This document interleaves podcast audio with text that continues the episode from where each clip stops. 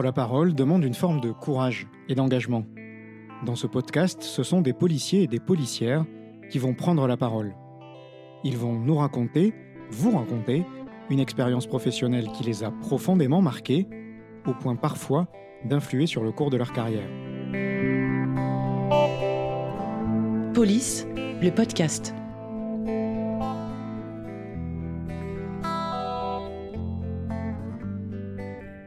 Bien assis au fond de sa chaise, Jean-Philippe s'apprête à revenir sur l'événement marquant de sa carrière de policier. Une affaire retentissante qui a bouleversé jusqu'à l'organisation de la police judiciaire et fait grand bruit dans la presse. Une affaire où les pistes s'en mêlent, tels des fils qu'il faut tirer un à un pour défaire le nœud. Je suis commandant euh, au sein de, la direction centrale de la police judiciaire, au sein d'un service qui lutte contre le blanchiment d'argent depuis 2006. Et je suis le directeur d'enquête euh, de la thématique de l'affaire dite des biens mal acquis depuis son origine, en janvier 2011. Je vais évoquer avec vous aujourd'hui donc une perquisition que je qualifierais d'hors norme au sein de la police judiciaire, euh, tant par sa durée, puisqu'elle a duré près d'une semaine, par le volume d'objets saisis, puisqu'on a saisi presque 1000 objets, et aussi par la particularité de la thématique. Il s'agissait en fin de compte d'une première perquisition concernant un PPE, une personne politiquement exposée, en l'occurrence le fils du président de Guinée équatoriale, Teodoro Nguema Obiang Mangue. Au début des années 2000, plusieurs associations de lutte contre la corruption soupçonnent une fraude et décident de mener une enquête sur le fils du président de Guinée équatoriale. Ce sont eux qui ont révélé un petit peu le train de vie, euh, l'inadéquation entre le, patrimoine investi en France par ses dirigeants et leurs émoluments officiels. Ils ont constaté un certain nombre déjà d'anomalies, de financements euh, un peu étranges. Sauf que à cette période-là, ce n'était pas encore complètement comme aujourd'hui, et les associations s'aperçoivent relativement rapidement qu'elles ne savent pas si le parquet veut vraiment ouvrir une information. Et là, ils vont commencer à faire des recours.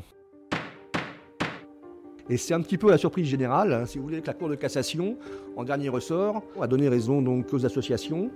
Et c'est comme ça qu'il y a eu une ouverture d'information judiciaire. Dix ans plus tard, en janvier 2011, ce dossier surprenant arrive sur le bureau de Jean-Philippe. L'enquête s'annonce titanesque et le travail minutieux.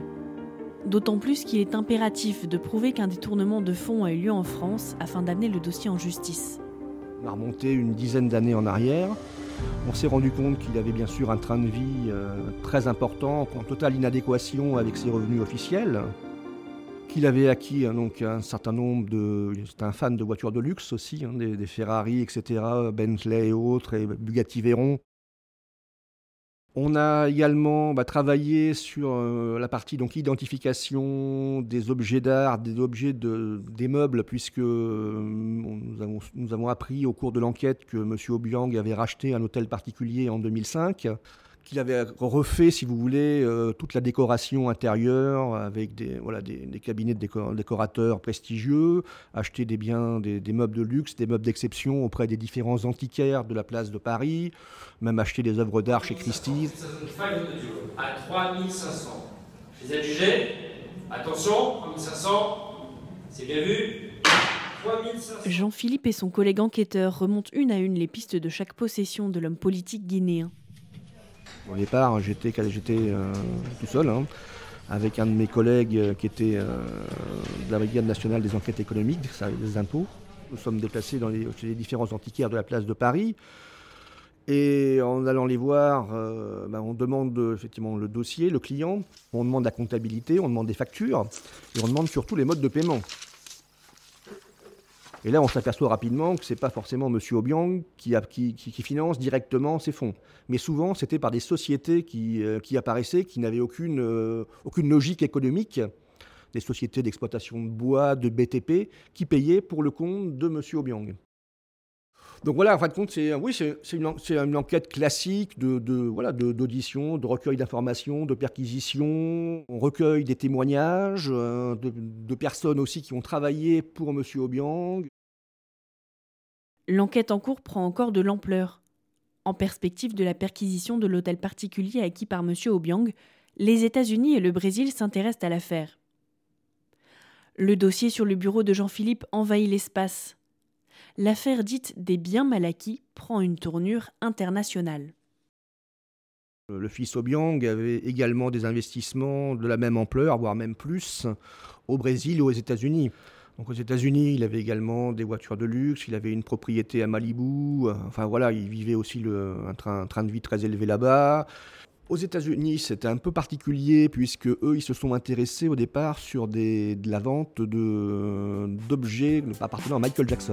Todoro Nguema Obiang est un fan de Michael Jackson. Il avait acquis un certain nombre d'objets lui appartenant, notamment le, le fameux gant de Michael Jackson.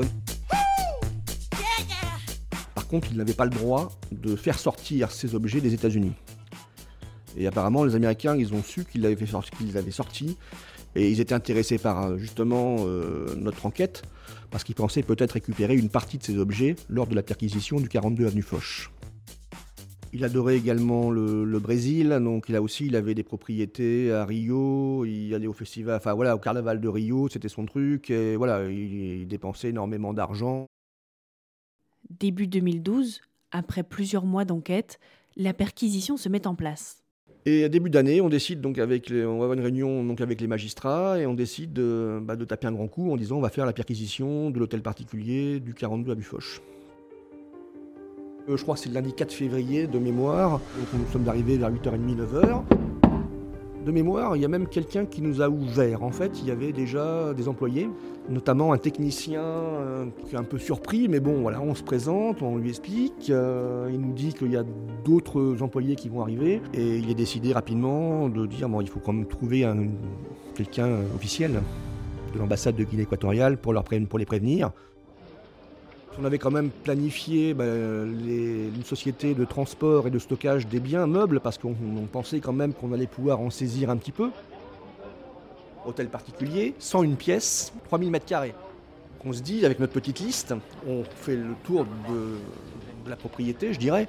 Et il y, a des objets partout, ça va être impossible à identifier. Euh, donc j'en réfère à monsieur, euh, au juge, qui nous, qui nous bah, écoutez, on prend tout. En fin de compte, on a commencé par le troisième étage et on a fait une perquisition donc par jour. Donc elle a duré 4 euh, jours, 5 jours. Au départ, nous étions presque une cinquantaine, mais chaque personne avait des tâches bien précises entre le procédurier, l'identification des biens, la saisie. En troisième étage, vous aviez un salon de coiffure, un hammam, enfin voilà, la salle de musculation. C'était un truc un peu hors norme, mais il y avait aussi une discothèque et donc journée après journée, on a continué, on a fait le deuxième étage, premier étage, rez-de-chaussée. C'était vraiment une perquisition euh, hors norme. Donc c'est presque 200 millions d'euros de, de biens qui ont été saisis entre l'hôtel particulier, les voitures de luxe et les biens meubles.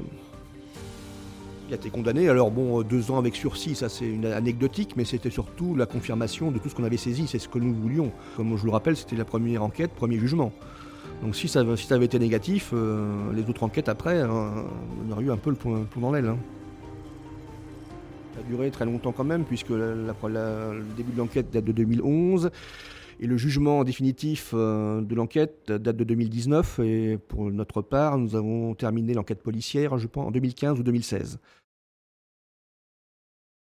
Jean-Philippe et ses équipes sont les précurseurs des enquêtes sur les biens mal acquis. Affaire historique et médiatique, le dossier Obiang a permis de faire progresser la police judiciaire qui s'est entourée d'experts, mais aussi la législation française. Depuis le 22 novembre 2022, une circulaire permet de restituer les biens et les recettes à la population de l'État étranger concerné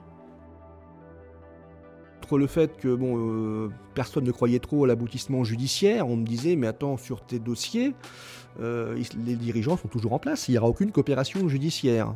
Et le mien au départ qui semblait être voué à l'échec, en fait, bah, en travaillant, en tirant les ficelles, euh, en ayant un peu de chance aussi bien entendu, bah, on a réussi à démontrer ce financement qui effectivement partait de ces pays et passait par des sociétés offshore en fait, qu'on va retrouver euh, aux Seychelles, les paradis fiscaux. Mais euh, voilà, le but de cet argent, c'est quand même vraiment au final de leur donner aux peuples qui, ont, ont, souffert. Et euh, c'est, ça, au départ, je trouve le vrai sens de cette thématique, en tout cas pour moi.